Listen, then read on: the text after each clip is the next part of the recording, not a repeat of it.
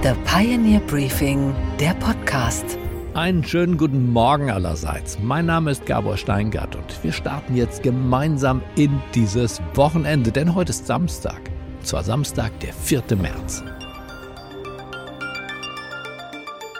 Seit einem Jahr tobt der Krieg in der Ukraine. Und seither diskutieren Politiker, Militärs, Sicherheitsexperten über Waffen und Strategien und ja, nebenbei auch über den Frieden. Nur eine Branche war bisher sehr still. Und das, obwohl sie zu den Gewinnern gehört der vergangenen zwölf Monate und obwohl ohne sie in dieser Angelegenheit nichts läuft. Die Rede ist von der Rüstungsindustrie. Wie erlebt diese Schlüsselbranche des Krieges diese Gegenwart?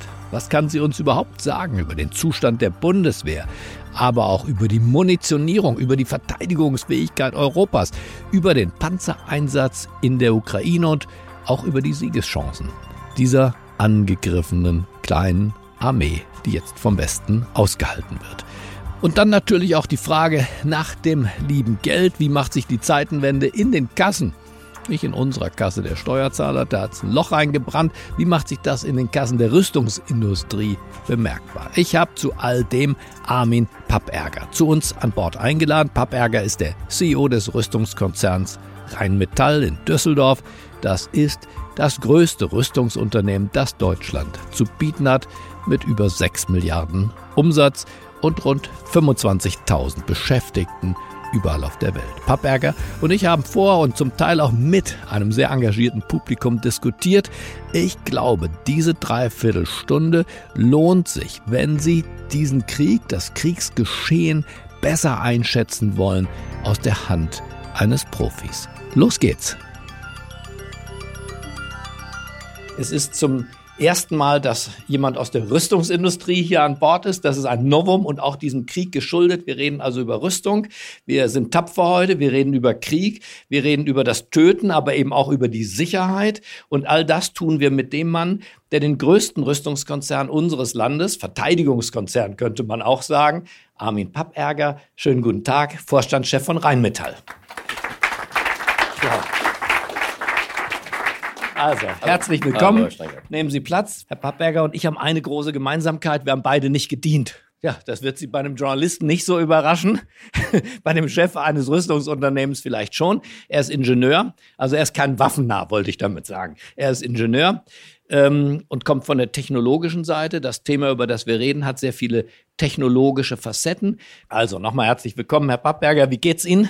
Mir geht es gut. Vielen Dank für die Einladung. Die Rüstungsindustrie war nicht gerade das Lieblingskind der Verteidigungsminister. Der letzte, der ihn besucht hat in seinem Werk, war Herr Jung von der äh, CDU, hessischen CDU. Erinnert sich noch jemand an Herrn Jung?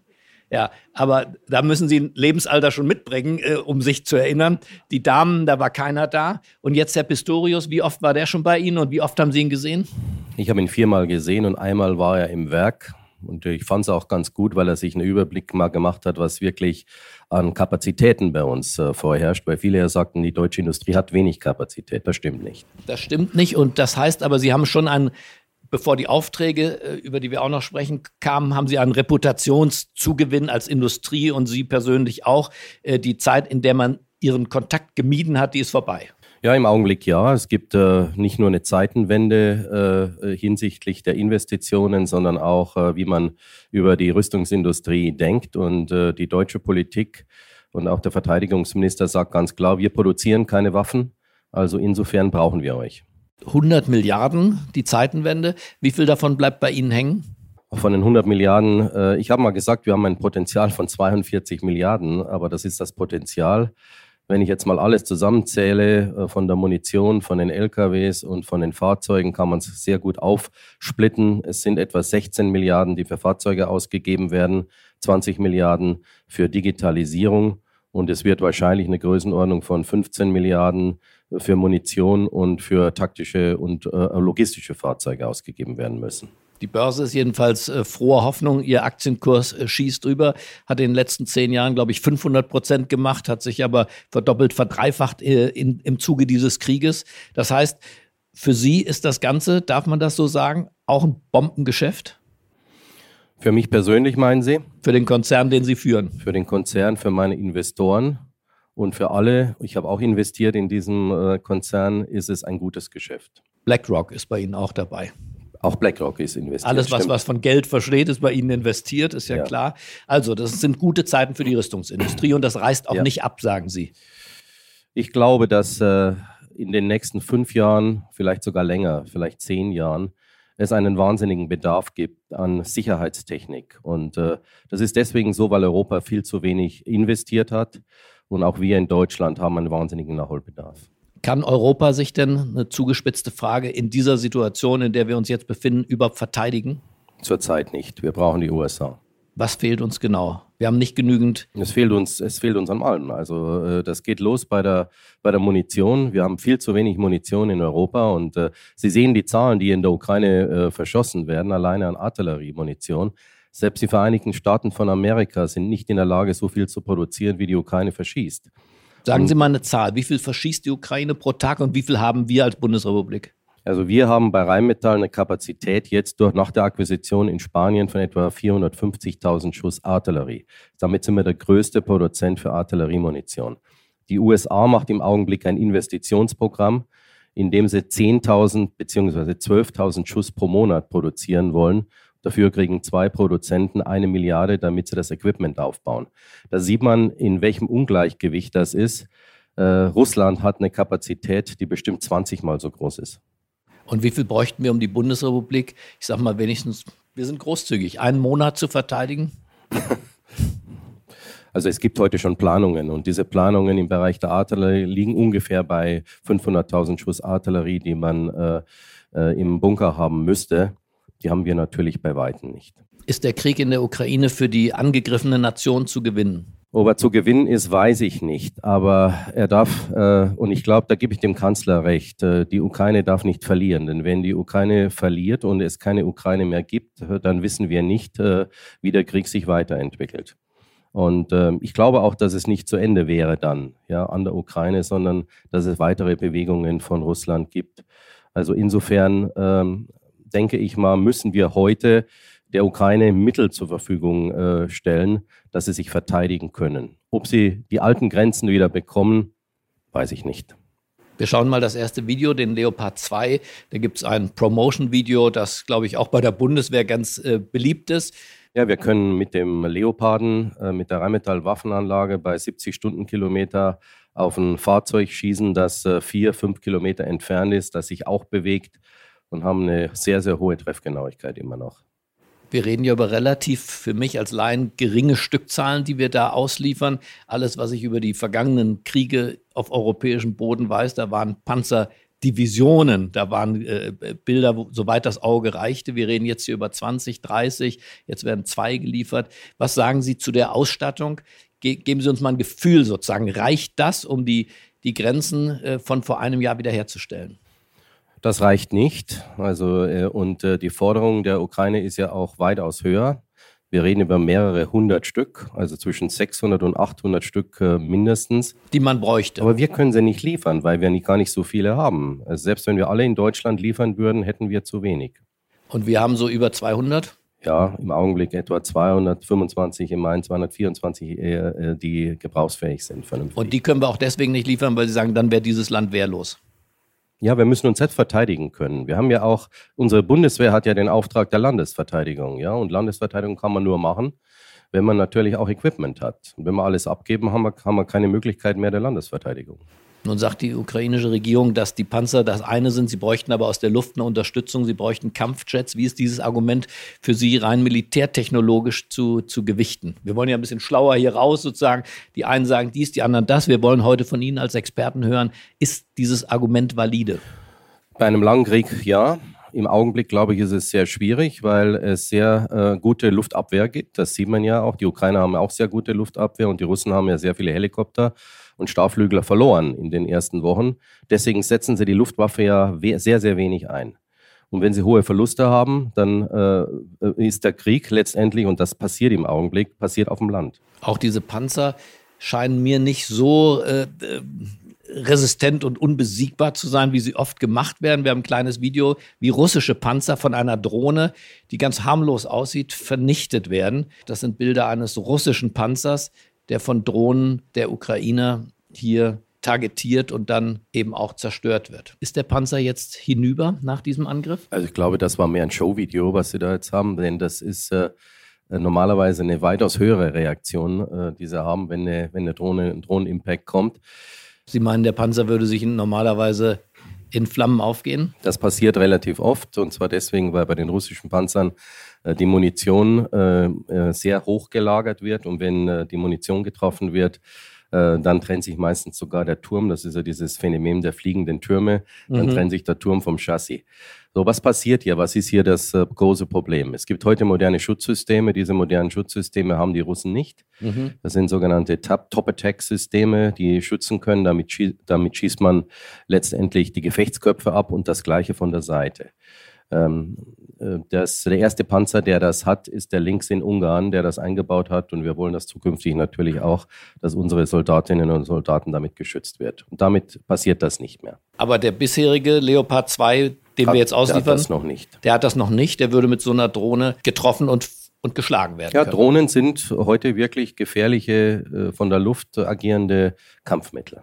Es gibt bei Ihnen im Haus noch ein Produkt, das Technologieexperten fasziniert, den Panther. Ja.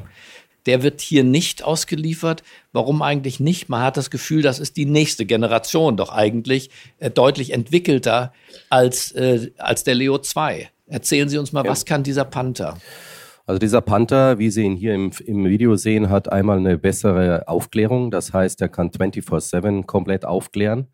Hat eine, ist also, hat einen komplett digitalen Turm hat eine höhere äh, Kampfkraft, das heißt eine höhere Firepower, etwa 50 Prozent mehr Durchschlagskraft, hat diesen aktiven Schutz äh, und diesen Top-Attack-Schutz, mit dem mhm. wir gerade eben gerade gesprochen haben. Aber die Digitalisierung ist der Riesenvorteil. Das heißt, Sie können mit diesem Panther letztendlich gegen 20 Feinde kämpfen, und das machen sie mit ihrem Finger, indem sie eigentlich auf dem Bildschirm nur sagen, hier, hier sind die Feinde.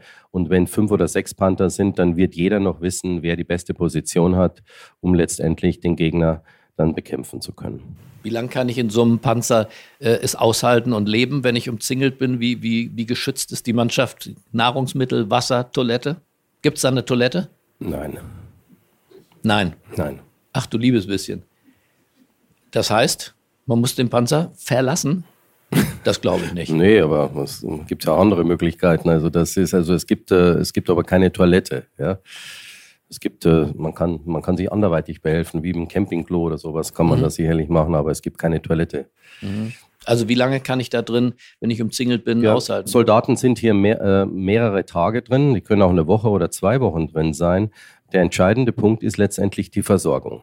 Und ähm, ein Kampfpanzer oder andere Panzer werden ja versorgt. Deswegen ist ja der Kampfpanzer oder der Schützenpanzer alleine nicht das Wichtige, sondern die logistische Truppe, die dahinter ist. Ja, die, die brauchen natürlich Essen, die brauchen Wasser, die brauchen Trinken, die brauchen also die brauchen Versorgung.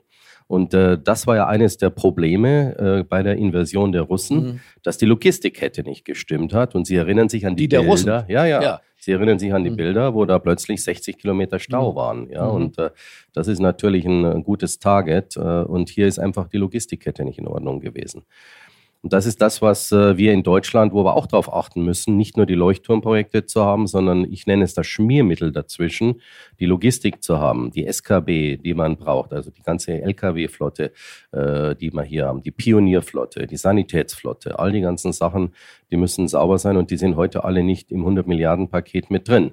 Deswegen äh, wird es, das wird sicherlich auch noch ein Thema heute sein, wird das nicht reichen. Das also wird nicht auch, reichen. auch wenn viele sagen, ja, das ist ein Wahnsinn, das ist so viel Geld. Aber wir haben leider 30 Jahre lang die Friedensdividende eingestrichen und haben wahrscheinlich 400, 450 Milliarden dadurch gespart in der Zeit. Und das, das ist die Summe, würden Sie sagen, die jetzt aufgeholt werden muss? Ja, halbe, halbe kann, Billion? Ich kann, ich kann, ich kann keine äh, feste äh, Summe nennen, aber äh, definitiv werden die 100 Milliarden nicht reichen. Also, aber nennen Sie uns mal, geben Sie uns ein Gefühl für die Summe, die die Bundeswehr braucht, um ihren gesetzlichen Auftrag und auch das, was die Bürger erwarten, Landesverteidigung erfüllen zu können. Nach meinem Gefühl sind es zwischen 200 und 300 äh, Milliarden. Das heißt, zwischen 100 und 200 äh, Milliarden Euro fehlen noch. Zum Ukraine-Krieg nochmal zurück. Äh, was muss getan werden, damit tatsächlich Friedensgespräche, sagen alle, finden erst statt, wenn die Haltelinie äh, von vor einem Jahr wieder gefunden worden ist. Was braucht die Ukraine und ist das eine Chimäre, hinter der die Politik sich versteckt oder ist dieses Ziel wenigstens erreichbar? Ich glaube, es ist erreichbar. Äh, es ist äh, erreichbar nur gemeinsam. Das Schwierige, das die Ukraine im Augenblick natürlich hat, ist, dass es ein Mixtum gibt. Das heißt, die Amerikaner haben ganz andere Systeme, teilweise die Europäer haben unterschiedliche Systeme, die wir haben. Aber die Ukraine kommt relativ gut zurecht damit. Das ist das Verrückte. Also die sind wirklich in der Lage äh, zu improvisieren und die kommen gut zurecht äh, damit. Sie trainieren die Leute ja auf ihren Geräten, nehme ich an. Wir trainieren die, die Bundeswehr trainiert sie und wir trainieren sie von der technischen Seite her auch. Auf ukrainischem Boden? Nein. Auf polnischem Boden? Oder deutschen. Ist man damit nicht eigentlich Kriegspartei, wenn man das Gerät stellt und das Training der, der Truppen sicherstellt? Das ist eine politische Bewertung. Ich glaube nicht, dass wir Kriegspartei sind, sondern wir unterstützen die Ukrainer, dass sie sich verteidigen können. Und sie können sich ja nur verteidigen, wenn sie Gerät haben, das sie auch bedienen können. Und das, Sie sagen, das kann man lernen und das, das kriegt man hin, ja? Ja. Es sieht ja sehr hochkomplex aus, muss ich sagen. Das geht ähm, schnell. Die haben, die haben sehr gute Soldaten mhm. und äh, das geht sehr schnell. Das dauert wenige Wochen und dann, dann können die das. Und Sie sagen, das Ziel, das politisch ausgegebene Ziel, die alte Haltelinie zu erreichen, mit oder ohne Krim eigentlich in Ihrer Vorstellung? Also ich glaube, dass das nicht funktionieren wird mit der Krim. Äh, Präsident Zelensky sagt natürlich, ja, ich möchte das alles wieder zurückhaben. Aber ich bin kein Politiker, sondern ich bin dafür da, äh, die auszustatten, unsere, vor allen Dingen unsere Bundeswehr auszustatten, äh, sodass wir sie schützen können. Also das, was wir jetzt liefern, reicht es? Ich habe es immer noch nicht verstanden. Reicht es oder reicht es nicht? Das reicht Kann meiner Meinung nach nicht. Wir, die bräuchten weitaus mehr.